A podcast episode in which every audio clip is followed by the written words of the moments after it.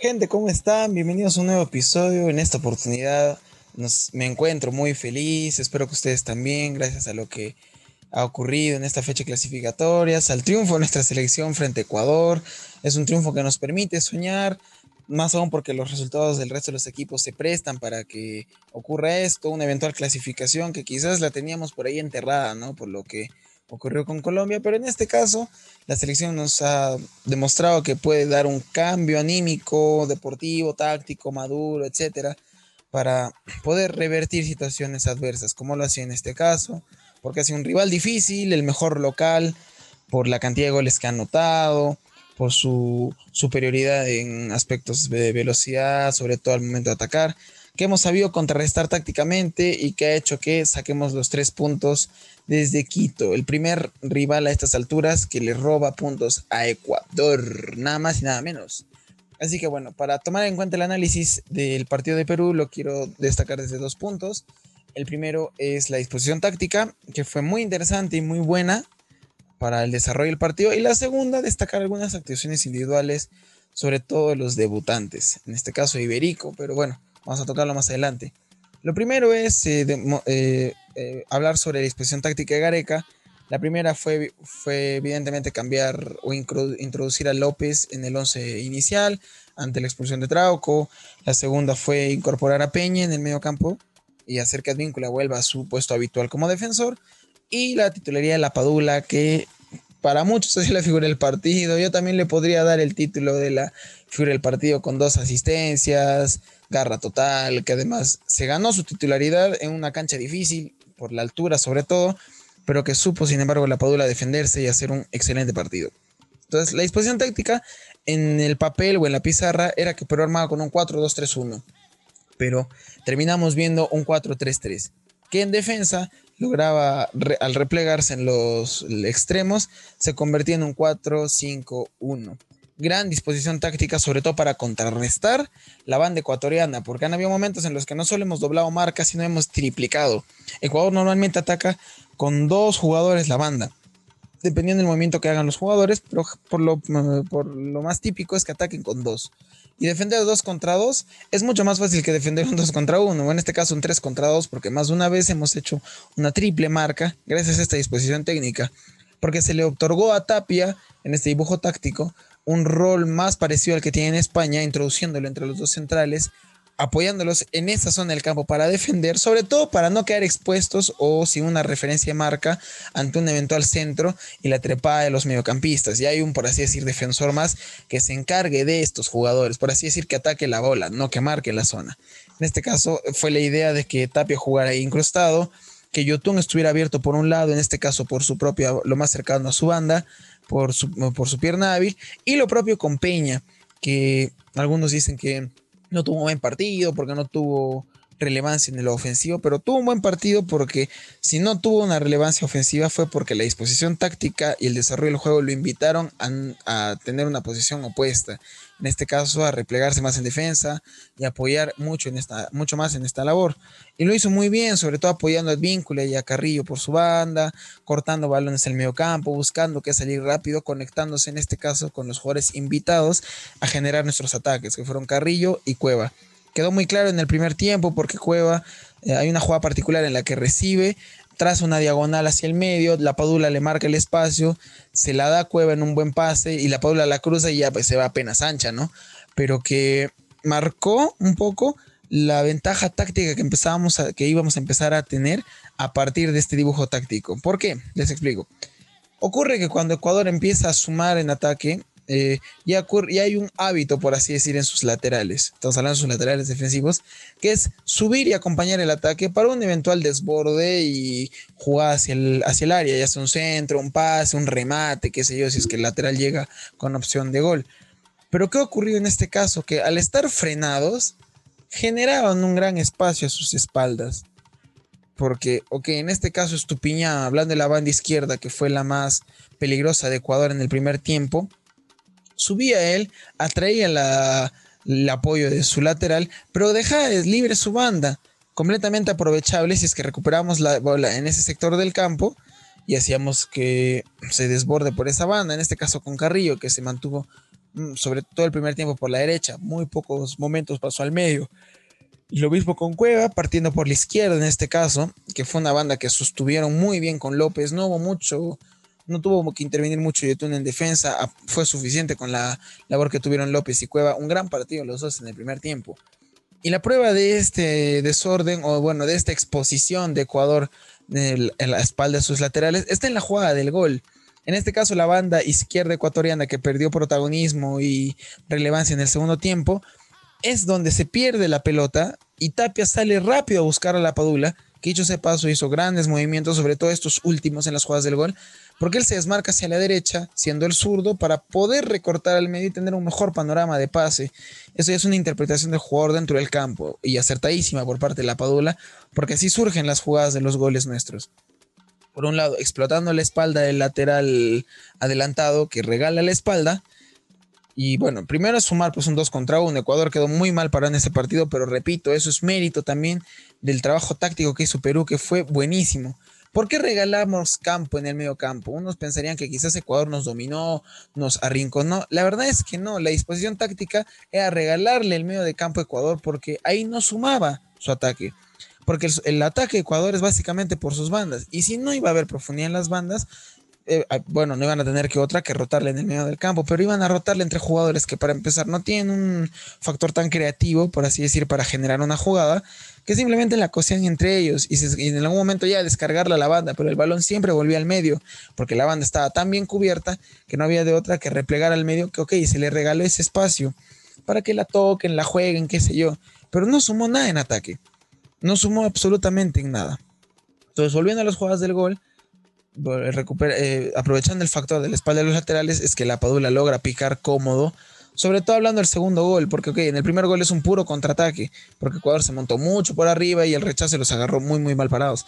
Pero en el caso del segundo gol, no estaban tan mal, parados los ecuatorianos, éramos 3 contra 5. Pero Advíncula logra subir con un último, con un gran respiro. La Padula aguanta bien, juega bien la sociedad con él. Un lateral que se quedó, porque la Padula, habrá pensado yo, pues que la Padula resigna el ataque al soltar la lateral. Pero en ese momento la Padula inmediatamente le marca el espacio y Advíncula le sigue la jugada y logran hacer una buena sociedad y marcar el segundo gol. Excelente jugada, hubo mostró mucho la ventaja táctica que había y después, pese a que nos descontaron, que eso ya yo pienso, ya fue mucho más mérito de Gonzalo Plata, ah, que es el autor del gol, mucho mérito suyo en esa jugada individual, no había mucho que hacer. Yo pienso que López en un momento se acobarda, no es el término, digamos, se achica de marcar para quizás evitar un penal por la velocidad que, con la que venía el jugador. Pero ya, es un descuento que supimos asimilar, se volvió a jugar con, con cabeza es cierto que hemos sufrido por muchos tramos del partido, incluyendo la jugada que se revisa en el bar, pero pese a ello ha habido mucha más madurez al recibir el gol de los ecuatorianos que ocurrió con Colombia. Plus que éramos los 11 en cancha, ¿no? No hubo ninguna ventaja numérica por parte de los ecuatorianos. Sin embargo, una mejor actitud y una mejor madurez al momento de contrarrestar el gol ecuatoriano y logramos sacar tres puntos valiosísimos de la altura, valiosísimos contra un rival muy fuerte de local, que no cerraba los primeros tiempos si es que no era ganando a Uruguay, a Colombia, y en este caso con nosotros no pudo, probó por todos lados Alfaro, hizo muchos cambios que supimos resistir, eh, Gareca le ganó la partida táctica a su compatriota, porque, bueno, recuerden, Alfaro es argentino, y quedó claro en la jugada, en el, general partido, y terminamos dando un batacazo a un gran rival y ganándole bien. No de suerte, no de chiripa, ganándole bien, con argumentos deportivos. Y da que mucho, da una pequeña ilusión de cara al futuro, porque los resultados que se han dado en las otras clasificatorias así lo permiten. Entonces, antes de tocar ese tema, quiero destacar algunas actuaciones individuales, principalmente la de López y la de Advíncula que fueron muy apegados a la letra en cuanto a lo que tenían que hacer al momento de defender. No siguieron a los extremos, que normalmente es lo que hacen los extremos ecuatorianos, jalar la marca lateral y que se genere el espacio. No lo hicimos, se mantuvieron bien. Advíncula en un par de esas se comete el error de seguir al extremo y dejar su espalda. Pero es una o dos jugadas que felizmente no significaron peligro. López nunca lo hizo, se mantuvo firme, quizás eh, renunció un poco a atacar, pero entendió que lo importante era defender y lo hizo muy bien con Cueva. Y luego con Iberico, también quiero destacar el partido de Luis Iberico, que debuta en selección, debuta en un partido muy importante, muy caliente, de mucha presión, en el que hay que entrar enchufado al mil, mil, mil por ciento. Iberico lo hizo así. Un chico que debuta en selección, pero que uno podría creer que ya tiene al menos un partido previo, que se mostró con actitud, jugó con, con la garra del caso, Quizás no hubo tan fino en ataque, pero bueno, hay que hacerlo, hay que precisamente promoverle más juego para que se conozca más con los otros jugadores. Pero por lo demás, un gran partido ibérico, gran momento para debutar, gran momento de Gareca para hacer este tipo de experimentos. Estos son los experimentos en los que yo sí confío de Gareca. Como en su, momento se dieron en la Copa América Centenario, experimentando con una selección nueva, que terminó siendo la columna vertebral para la clasificación a Rusia en este caso, lo puede ser esta Copa América precisamente puede ser ese, ese ancla o ese estimulante para experimentar y empezar a armar nuevamente un nuevo equipo. Y se ha visto que se tienen las condiciones. Iberico ha demostrado estar a la altura. Arias, los pocos minutos que estuvo eh, también, no, no estuvo lo suficiente como para hacer un análisis, pero ya se mostró la actitud de entrar enchufados al partido. De tener esa madurez para sostener el resultado, sostener la ventaja, no decaer con el descuento, mantener, mantener. Nos hubiera convenido muchísimo un 2 a 0, pero bueno, eh, eh, es mejor que nada. En este caso son tres puntos que valen oro.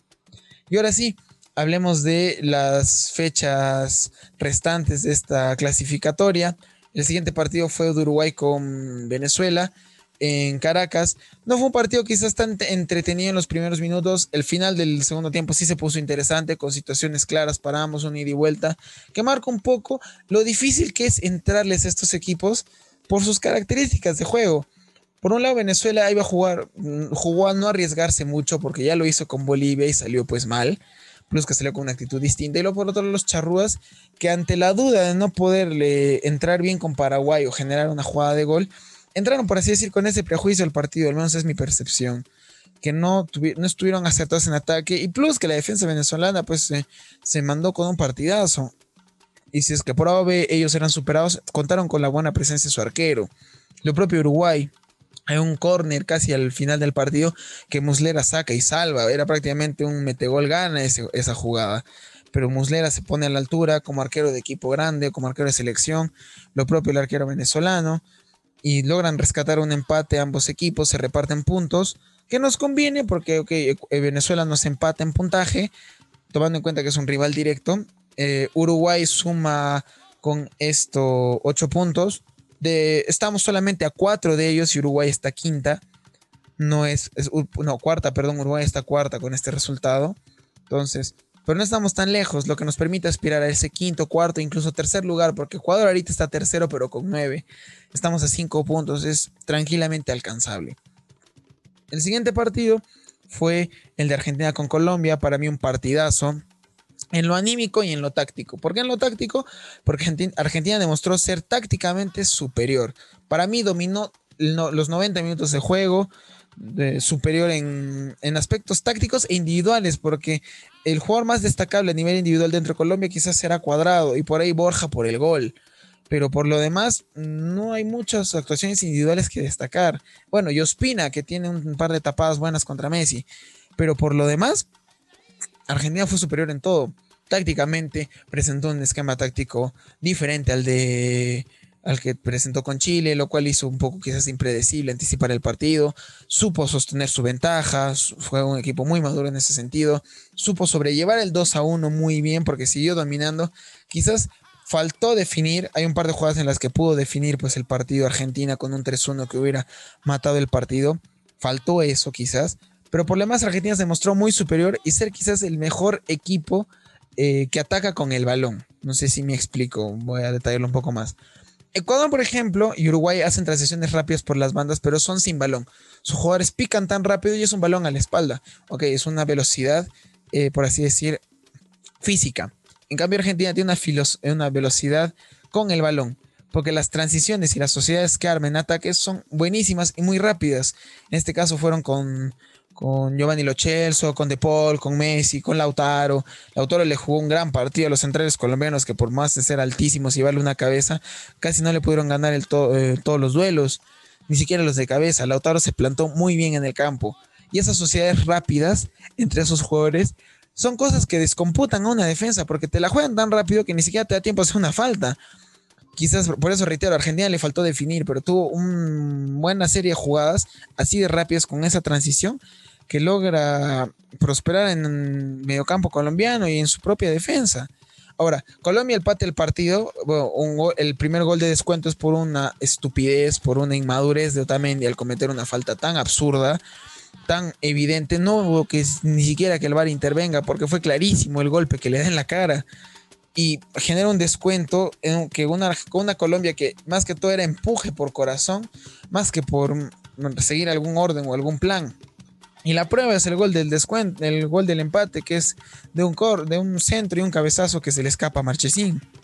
Que hecho ese paso tuvo que entrar porque Martínez salió lesionado por una. Bueno, no lesionado, pero salió con una contusión muy fuerte. Tuvo que entrar Marchesín. Ok, se le cuela, puede haber responsabilidad del arquero. Pero es básicamente el empuje colombiano el que logró ese empate. Una Argentina que, ok, tuvo ese par de errores puntualmente esos errores, porque por lo demás Argentina no es que la pasó mal, tuvo que sufrir el resultado para nada dos errores puntuales le cuesta la victoria a los charrúas, perdón, le cuesta, le cuesta la victoria al albiceleste, pero no, no ha jugado una, mala fecha doble, a mi, parecer, para nada. Sigue manteniendo una buena idea de filosofía de juego de cara al futuro, tomando en cuenta que Scaloni está a cargo de la selección precisamente pensando en un recambio. Pasamos entonces al partido de Brasil y Paraguay. Paraguay pierde el invicto contra la, otra selección invicta. Uno de los dos lo iba a perder. Paraguay le hizo un gran partido, eh, aprovechó su localía. Por más de que no haya público, Paraguay siempre se hace fuerte en su estadio. Le hizo un buen partido a Brasil, casi empatados en tiros al arco, terminó con mejor posesión de balón, propuso jugadas interesantes en ataque, pero la jerarquía brasileña, sin embargo, eh, se hace pesar. Y fue un partido que si bien no fue dominante de Brasil, fue un partido en el que se pudo ver que el, rival le otorgó ciertas ventajas fruto de la propia jerarquía de la selección. Porque hemos visto un partido con muchos juegos bonitos por parte de Neymar, de Gabriel Jesús, de Richarlison, de Lucas Paquetá, que termina marcando el 2 a 0 definitivo. Lujitos por aquí, lujitos por allá, guachitas, salidas, despliegues, etcétera. O sea, fue un partido muy agradable de ver, sobre todo para ver, agradable ver de parte de Brasil por ver precisamente este juego bonito. Y ver a Paraguay aguantarle bien a un buen rival, porque Brasil hoy en día será la mejor selección sudamericana. Y hacerle el partido que le hizo Paraguay no es para nada reprochable. Entonces Paraguay de esta fecha doble rescata solo un punto, algo que nos conviene, porque así no se aleja tanto, no se disparan ellos. Y por otro lado, bueno, Brasil es prácticamente imposible pensar en alcanzarla. Entonces que Brasil siga avanzando nada más. Pero ojo con Paraguay para el, para el cierre. Va a ser un rival muy difícil con el que nos va a tocar enfrentar en Lima. Ojo, eh. Y el último partido fue el de Chile y Bolivia, un partido que yo pensé que, ok, que Chile se disparaba, pero finalmente el VAR nos terminó jugando a favor, no solo en nuestro partido, sino también con ellos. Una selección boliviana que no salió con ninguna propuesta táctica específico, algún plan. El plan era concretamente aguantar el partido a como de lugar. Ni siquiera con orden, ¿eh? Y la prueba está en el gol de Chile porque tal, y es algo en lo que peca mucho Bolivia, no marcar con orden y no seguir un orden eh, defensivo porque la defensa nunca sale en línea, siempre sale uno más por adelante, siempre queda uno atrás.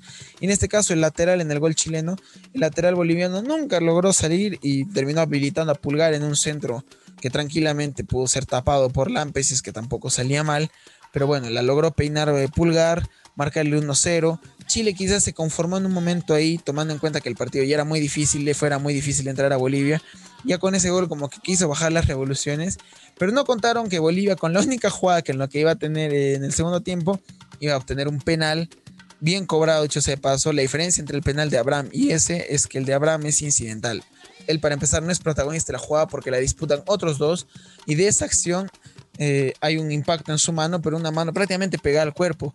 Pero en este caso Maripán era protagonista de la jugada porque él fue a cortar el remate de Martins y con el brazo extendido. Eso indefectiblemente es gol, no hay interpretación que valga porque brazo extendido prácticamente ya es una sentencia de penal, fija, si es que es mano dentro del área obviamente. Entonces con ese penal Bolivia empata un partido que lo tuvo, por así decir, eh, se le estuvo escapando de las manos en cuanto a lo que planteó, porque Bolivia no es que, no es que tuvo una idea de atacar muy clara. Bolivia trató de atacar el primer tiempo y ahí nomás quedó. En el segundo tiempo era prácticamente algún contraataque y a ver qué sale. Y salió, pues les resulta en este caso con este eh, penal empatarle al partido a una selección chilena con debut de técnico que tampoco es un mal debut, le empató una buena selección eh, argentina. Se le escapa quizás por, eh, por un error la victoria con Bolivia, pero es un mal resultado, tomando en cuenta que es un entrenador nuevo. Y dato adicional a esto, Marcelo Martins con este gol frente a Chile se coloca como goleador único en el primerísimo primer lugar de las clasificatorias con seis goles. ¿eh? Ojo a Marcelo Martins, que de momento está por así decir rompiendo un récord, porque hasta donde tengo entendido por lo poco de historia deportiva que sé, ningún futbolista boliviano ha, liderado la, la lista de goleadores. En este caso Martins es líder solitario. Entonces veremos si es que podrá sostener esta ventaja. Hay que también tener ojo a Bolivia porque es también un siguiente rival para nosotros. Hay que estar atentos sobre todo ver la manera en cómo entrarle a este equipo porque hemos visto que es un equipo que en defensa con, por así decir, con las cosas claras, la aguanta bien a una selección bicampeona como en este caso Chile. Bueno, entonces vamos cerrando el programa de hoy por aquí, gente. Eh, reiterar la felicidad que tengo por el triunfo peruano. Nos da un momento de felicidad por la incertidumbre que vivimos por las elecciones. Hay que igual esperar los resultados. Y acá, les repito, no vamos a hablar de política. Simplemente les digo eso. Y si les eh, ha podido rescatar una sonrisa como a mí este resultado en medio de todo este ambiente, en buena hora. Y atentos que volvemos el viernes con el análisis del UFC 263 porque hay dos peleas por título, pero ya lo vamos a ir tocando a su debido momento y un poco de la Copa América que en teoría debería arrancar este domingo. Vamos a ver si finalmente arranca. Así que hasta la siguiente jugada.